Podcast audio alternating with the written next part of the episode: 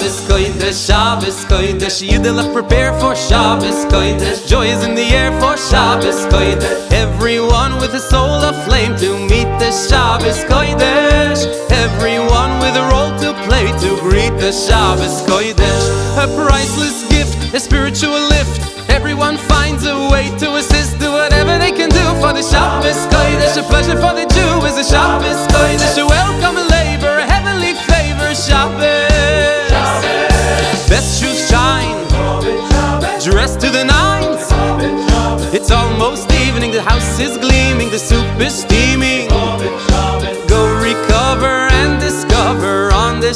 Shabbos Don't forget to thank your mother for the Shabbos Kodesh I used to think my mother was a Shabbos queen. She'd stand so regally with royal grace And whisper to the king of the universe Hashem in a very special place Behind her covered face. I know that she's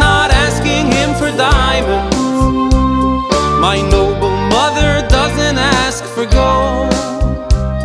She's asking him to help me study all the Torah's ways And to let her eyes behold the joy as she grows old. Oh, and when I grow up, no matter what life brings Hashem will give me the strength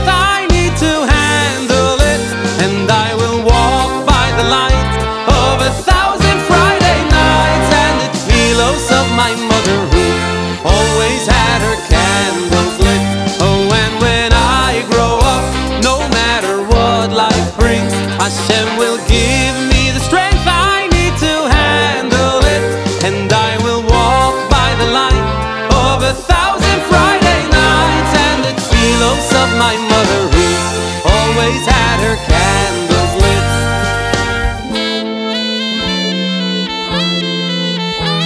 The Shabbos angels are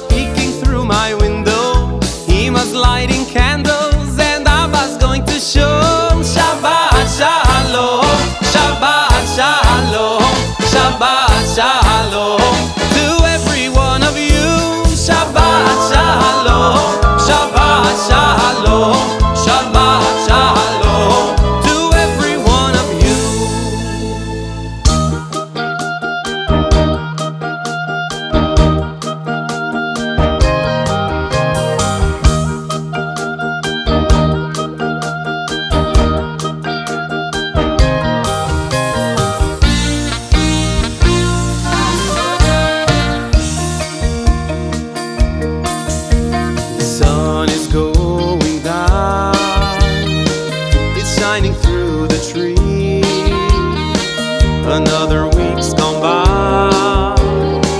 Become a memory. So throw away the hammer. There's nothing left to do. Go on home and find the gift that's waiting there for you. Oh, it's time to say good Shabbos.